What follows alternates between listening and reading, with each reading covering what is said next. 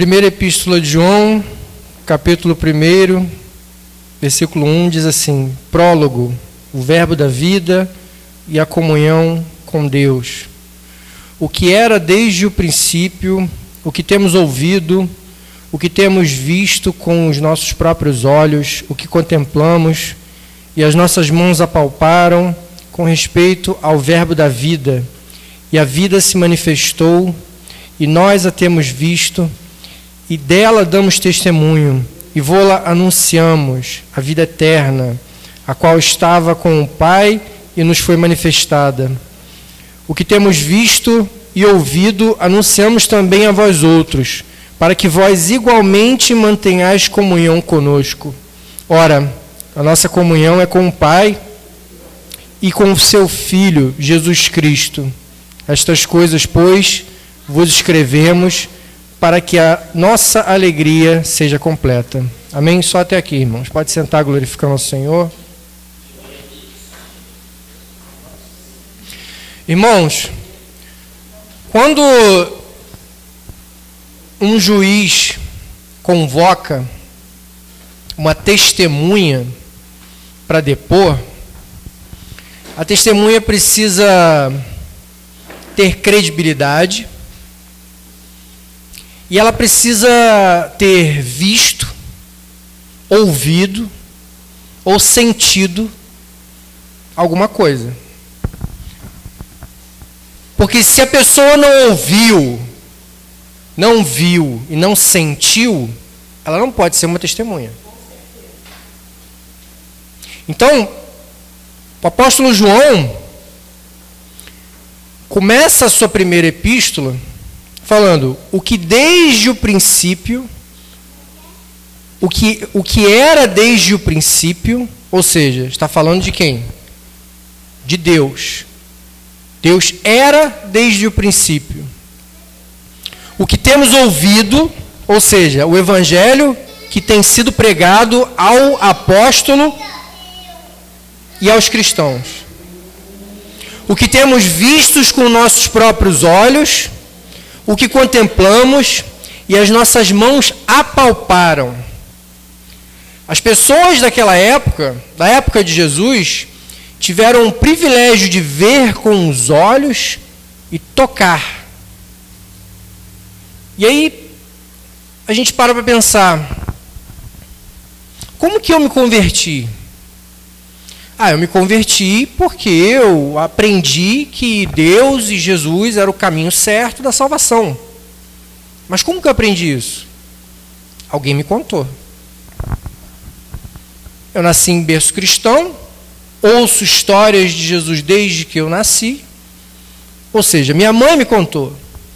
Então, mas minha mãe também se converteu. Como que ela se converteu? Alguém contou para ela. E a pessoa que contou para ela e para minha avó, como que ela se converteu? Ela também ouviu de testemunhas. E a gente pode traçar isso até a época de João, porque João, desde o princípio, temos ouvido, temos visto com nossos próprios olhos o que contemplamos e as nossas mãos apalparam.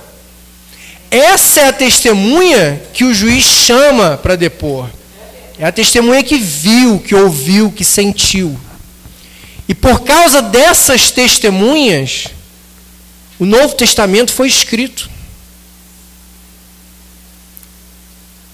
Então a gente precisa entender a veracidade que a Bíblia tem e a importância das testemunhas. Porque não só as testemunhas oculares da época de Jesus foram importantes para escrever a palavra de Deus através da manifestação do Espírito Santo, como hoje nós somos as testemunhas de Jesus. Nós testemunhamos a modificação que Jesus fez na nossa vida. Nós testemunhamos o poder de Deus na nossa vida. Nós testemunhamos o sobrenatural de Deus na nossa vida. Nós testemunhamos milagres, cura, revelação, sonhos, dons, línguas, palavra. E de que adianta você ser testemunha se você não dá o depoimento? De que qual é a validade de uma testemunha que não serve para depor? Se você realmente é uma testemunha de Jesus, você tem dado depoimento perante os juízes da vida? Perante os ateus, os agnósticos, ou até aqueles que buscam as trevas? Você tem dado testemunho da transformação que Deus fez na tua vida? Porque o mais importante dessa mensagem, da mensagem de Jesus na nossa vida, é a mensagem que Jesus trouxe para nós, a promessa da vida eterna na glória. É a promessa da salvação. E João diz no versículo 2: E a vida se manifestou, e nós a temos visto, e dela damos testemunho. A vida que, que João está tá se referenciando aqui é a vida eterna. Como que a vida eterna se manifestou? Quando Jesus ressuscitou. E apareceu aos seus discípulos e eles viram com seus próprios olhos. Então a vida se manifestou e nós a temos visto. E dela damos testemunho. Olha, estou aqui dizendo para você: Jesus morreu na cruz, ressuscitou e eu vi. Eu vi. A pessoa fala, não foi um, dois, três, foram vários, inúmeros. E baseado no testemunho de pessoas com credibilidade, como João, essas testemunhas anunciam. João fala, e vou anunciamos a vida eterna, a qual estava com o Pai, ou seja, a vida eterna antes da vinda de Jesus, pertencia a Deus. Depois da vinda de Jesus, nós temos a promessa da vida eterna.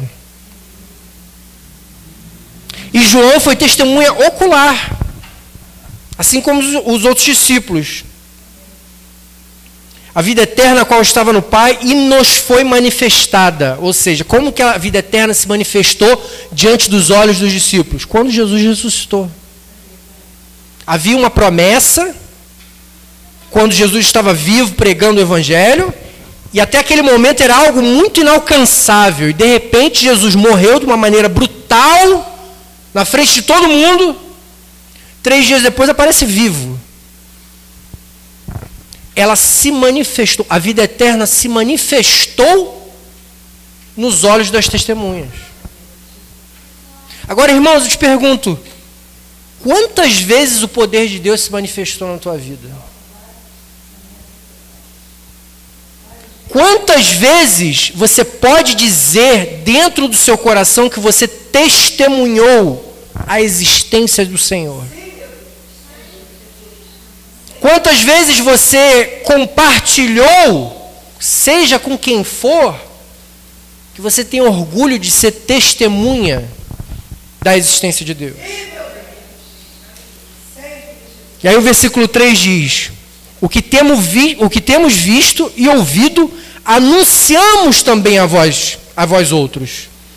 Aquilo que eu vi e aquilo que eu ouvi, a vida eterna se manifestou na minha frente. Todo o evangelho me foi pregado. O que eu vi e o que eu ouvi. Agora eu trago para você.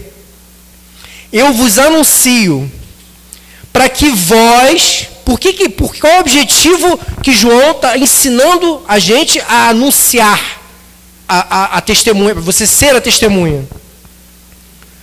Para que vós, igualmente, mantenha comunhão conosco. Porque fortalece a fé do irmão quando eu testemunho a favor de Jesus. Quando eu testemunho sobre a existência de Deus. Para que os irmãos tenham comunhão. Para que a igreja se fortaleça. E aí ele vai e continua: ora, a nossa comunhão é com o Pai e com seu Filho Jesus Cristo. Se a minha comunhão é com o Pai e com o Filho Jesus Cristo, e eu anuncio a vocês o Evangelho, anuncio a vocês a meu testemunho, eu estou fortalecendo a comunhão de vocês comigo Então a comunhão de vocês está sendo fortalecida com o Pai e com o Filho. Daí a importância, irmão, de estar na igreja, porque a pessoa que está pregando, a pessoa que está trazendo a palavra, ela está dando testemunho da existência de Deus. E essa pessoa tem comunhão com o Pai, com o Filho e o Espírito Santo, ela está trazendo a igreja para ter comunhão com o Pai, o Filho e o Espírito Santo. E estas coisas, pois, vos escrevemos para que a nossa alegria seja completa. E aí João conclui dizendo: essas coisas nós escrevemos, ou seja, todos os livros do Novo Testamento foram escritos com um único objetivo: para que a nossa alegria seja completa. Sabe qual é a alegria, irmão? A alegria de receber a promessa.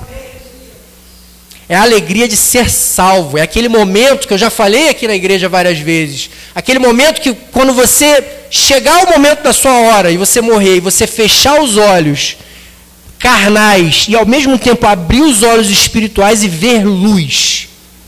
Você vai procurar o primeiro ser que você vai achar na tua frente e perguntar: cadê Jesus? Posso falar com ele? Posso chegar perto? Posso abraçar Jesus? Posso ajoelhar na frente dele, pegar na mão dele? Posso olhar nos olhos dele? Eu imagino que no primeiro momento que você veja toda essa luz e venha um ser de luz na tua frente, você vai dar um glória a Deus tão alto e vai falar: consegui. Essa é a alegria. E é por isso que os evangelhos foram escritos para que a alegria seja completa.